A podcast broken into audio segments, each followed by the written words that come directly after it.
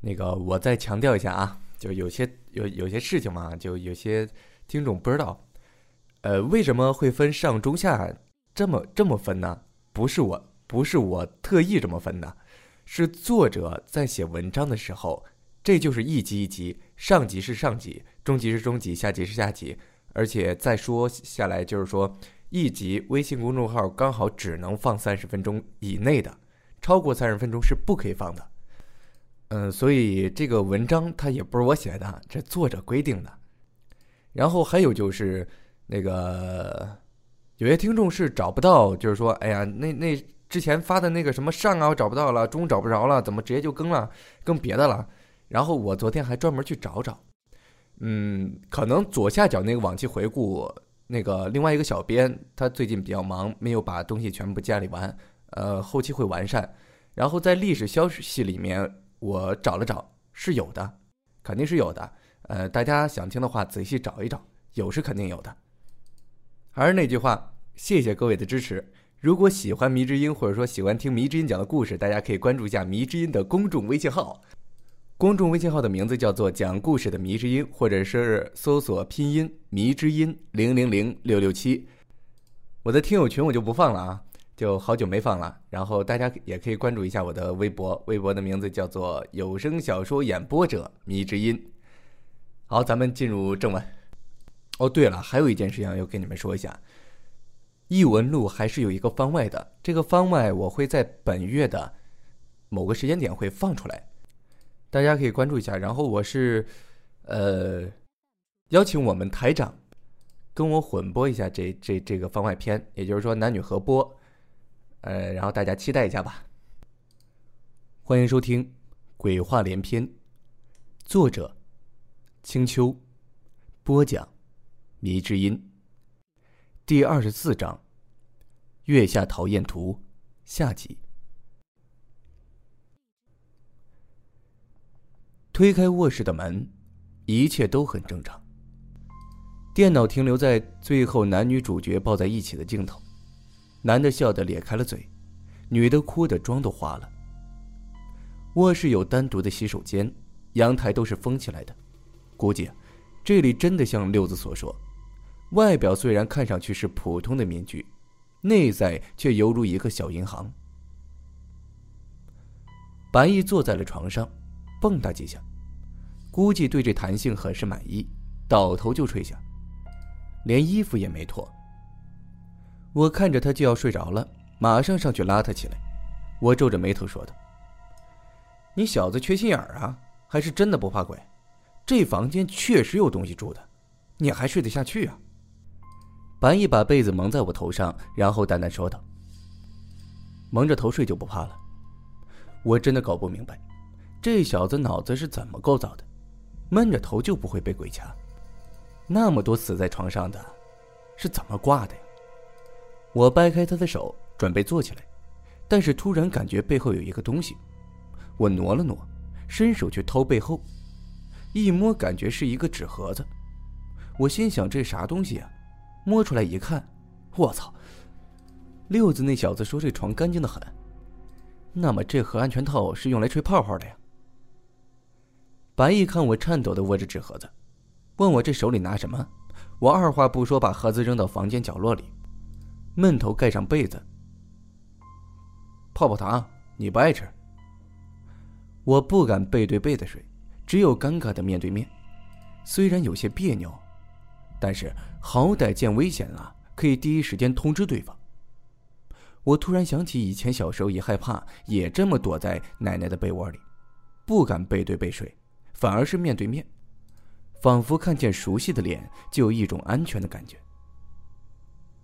渐渐的，我居然也有了困意，不知不觉也闭上眼睛睡着了，但是睡得很浅，一直都在听着周围的动静。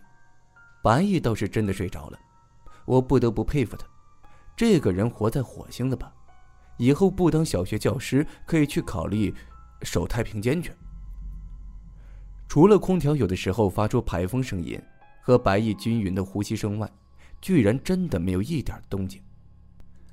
我僵硬的精神终于也有了一点放松。感觉可能真的只有两个人存在，那东西啊就不敢出来。我舔了舔嘴唇，捏着被子，也真的睡着了。白天脑子里思考问题太多，夜里做梦啊也就特别的多。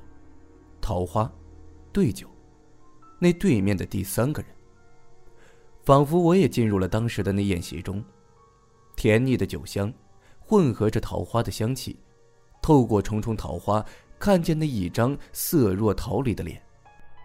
徐渭招了招手，笑脸笑得更加的艳丽。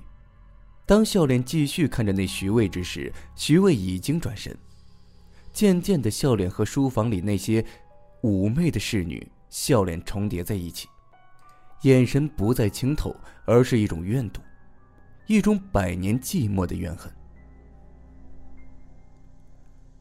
我想要走过这层层桃花树，去那后面看看这到底是什么人，但是树枝却像是有生命一样，缠住了我的腰。周围的树木已经没有了桃花，而是一根根枯败的树干子。耳边依然响起了那如泣如诉的古调。慢慢的，我感觉不对了。我从迷幻的梦境中醒来，感觉那缠着我的不是树枝，而是一只手。那手在解我的裤腰带。我脑子嗡的一声，马上喊道：“你个老白！”想对我做什么？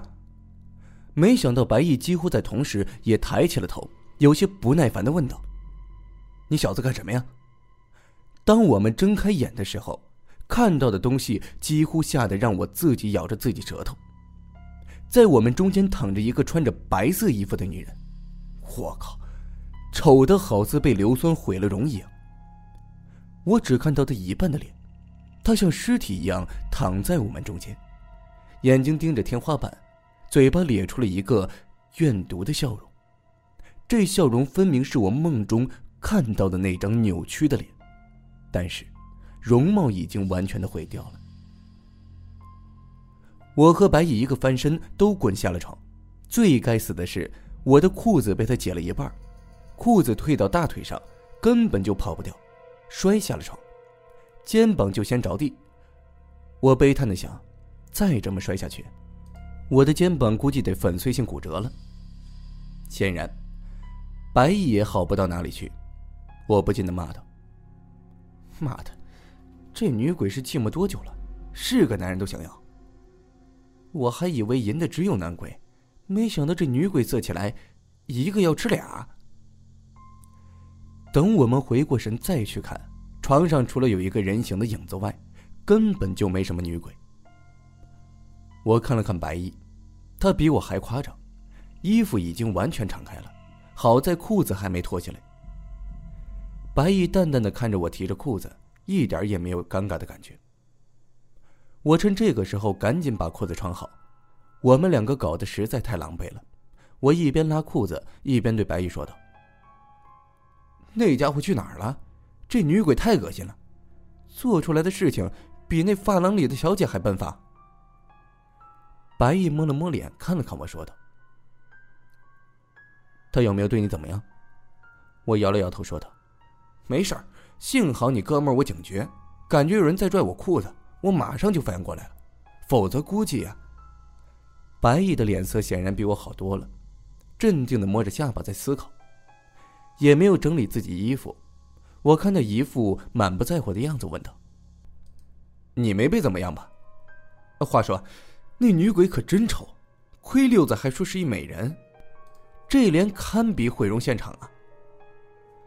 白毅愣了一下，说道：“不，她脸很正常，没有什么特别恐怖的。”我一听，顿时停了下来，我呆呆的看着他，用手对自己脸比划道：“我我看到的是一个脸皮都拉拢下来的，五官都扭曲的丑鬼。”白毅没回我，我们之间将近好几分钟的沉默。我们互相瞪着，一阵诡异的寂静后，白毅慢慢的开口说道：“小安，如果你害怕，就别看天花板。”我听的是莫名其妙，什么天花板？问题人就是如此的，不明白的时候，越是叫你不要做，越是会本能的去做。我顺势抬头一看，吓得只能发出一声类似鸭子的叫声，浑身顿时就麻了。我想啊，难怪那女鬼不见了，根本就是趴在天花板上。透过月色一看，我操，这脸真叫一诡异，一半是恐怖异常，另一半却是清秀美丽。丑与美在她脸上被巧妙的融合在一起，难怪白毅前面还说她的脸不恐怖。那个女鬼就像是四脚蛇一样趴在天花板上，一会儿眼神清丽温柔，一会儿眼神怨毒恐怖，就像是两个极端感情放在他身上一样，来回的替换。白毅看准了时机，用最快的方式翻过床，跑到我这边来。我一把拉住白毅胳膊，就往后退。那女鬼好像在极度的控制自己，貌似过了好一会儿，那古怪的脸上终于恢复了正常神态。虽然脸依然是半边的扭曲着，但是她的眼神变得柔和。只是好像非常害怕我们，一直贴在墙壁上，不敢下来。他惊恐的看着我们，神情就像是一个柔弱的女子。我摇头叹道：“你倒是一副委屈的样子。”他的嘴巴没动，声音却发了出来。他说：“请你们别伤害我，我也很难受。”白毅抽了下脸，说道：“我们没把你怎么样，倒是你，害得我身边这位小哥吓得脸都绿了。”他听完，就把那张诡异的脸转向了我，我顿时把目光往别处投去。虽然说女生难看呐，她没什么素质，但是这位实在是太惊悚了。他再把视线投向白毅，我们就和他僵持着对视。他慢慢的发出声音：“我既不是人，也不是鬼，我是文长先生一笔带过的墨痕。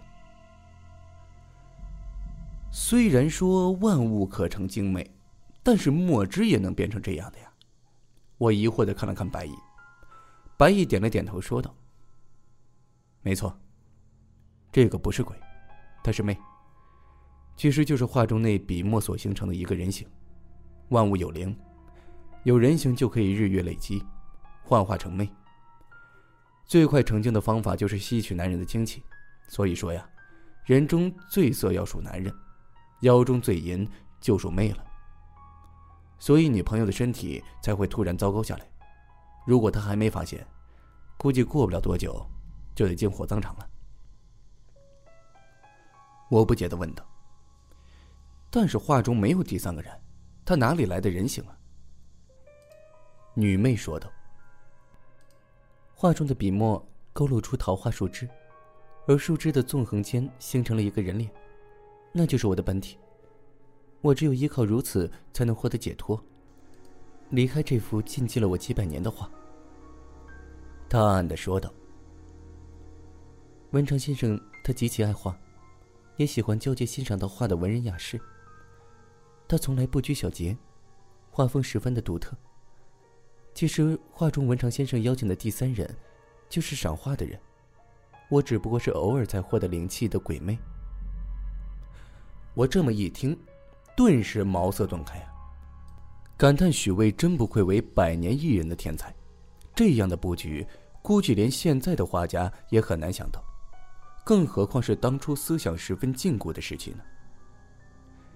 这幅画的本身就是画者与欣赏之人的同乐，女魅的形成却是一个如此偶然的笔墨勾勒。难道说，那个事件本身的含义，就是这女魅极度记恨我们这些赏画的第三人？所以才会产生攻击的吗？白毅看着女魅说道：“那么，你又如何变成这样的样子？照道理来说，只要画在，你就可以存活在画中，不会消失的。”女魅低声的呜咽道：“因为我在这画丛中待的时间太长了，那么长的时间，温长先生早就不在人世了，从来没有人。”包括先生也没有注意到，在这画质中还有这么一个我。我就在桃花中一直等，一直等，等着那个人回头来看，希望他招手邀请的是我，而不是那些画中的人。但是，我叹了口气，没想到事情发展的还真是犹如一则《聊斋故事》。我问道：“那么你干嘛去招惹六子呀？”女妹眼神有些羞涩，她说道。尚先生才华很好，而且如果能引导他，那么我就可以在画中成为那真正的第三人。我不想只做一个墨痕染出来的影子，如果实在不行，我就只有吸取他精气。我想要。突然，女妹的脸又扭曲起来，甚至她整个身体都开始颤抖。白毅发现有些不对劲，就把我拦在了身后。我们死死盯着那个突然怪异起来的女魅，她眼神突然阴狠起来，整体感觉也变了。她神情变得越来越急躁，身体也弓了起来，身边散发黑色雾气，就像是化开的墨汁一般。洁白的天花板被染成了一片的黑色。他突然的吼叫道：“我要变成人，我要那个人看着我。”我不是梦？我是一个人。白毅悄声对我说道：“看来他控制不住自己了。如果有必要，毁掉那幅画，他就可以一起消失。”我大喊：“毁掉徐渭的真迹，那可不是坐牢不坐牢的问题，而是直接枪毙呀！”我哆嗦的说道：“老白，你想个办法稳住他，只要他不暴动。”一切好商量，毁掉画儿，太造孽了。女魅开始胡乱的摇动脑袋，头发甩到的地方就是一笔墨痕。渐渐的，从他身上滴下的黑色墨水落在了床上，感觉这个女魅像是一块砚台，不停的在溢出墨汁。白毅叹了口气说道：“哎，你觉得他稳得住吗？”估计现在只要徐渭在世，才有办法控制他呀。说到徐渭，我突然意识到，对呀，他为什么总是不去放着画的那间屋子呢？因为他不想，或者说是害怕看到徐渭。我立马和白毅说道：“兄弟，你看你能顶住多久？”他认真的思考下说道：“三分钟，不能再长了。”我点了点头说道：“那行。”你帮我控制他三分钟，我有办法稳住他。说完，我一个闪身就向大门口奔去。白毅似乎知道我的想法，也替我掩护着。女魅疯狂的用头发缠住了过来，黑色头发抽在背后，就像是鞭子一样。我回头一看，白毅已经全部被缠住了。我不禁吓得连滚带爬的向工作室冲去，心里感动的想。感情你那三分钟就是保证自己不窒息死亡啊！我靠，好家伙，董存瑞呀！当我撞开了工作室的门，飞快冲到画前，捧起那块重的要死的垫板往回走，因为手里拿的是国家级的贵重物品，我不可能像前面那样跌跌撞撞的，我走得十分小心。就听到白毅在卧室里喊道：“你磨蹭什么呢？再不来！”我就被缠死了。意识到白毅的危险，我也顾不得会不会损坏画了。人命总比这画重要啊！况且那还是白毅的命。我又冲回了卧室，一看白毅已经被裹得差不多成了一个黑色蚕蛹，我立马举起了画，对准女魅的照了过去。发狂的女魅一看到画，就像妖精看到了照妖镜，顿时一声尖叫，头发全部消失了。白毅喘着大气靠近我，我们就拿着画对着女魅，女魅渐渐的才安稳下来。她摇头避开画里的许巍像，身上的墨汁更加滴答的厉害。他悲伤的说道：“先生，先生不要看我，我不想让你看到我这个样子，我不要让人看见。”我突然有了一种错觉，感觉手里拿的不是许巍画，而是一尊佛像。女魅的悲鸣其实很凄惨，她守着画这么久，其实无非就是希望画她的人看她一眼。可惜，落花有情，流水无意。凄凉如他，怎么都觉得有些可怜。白衣默默的说道：“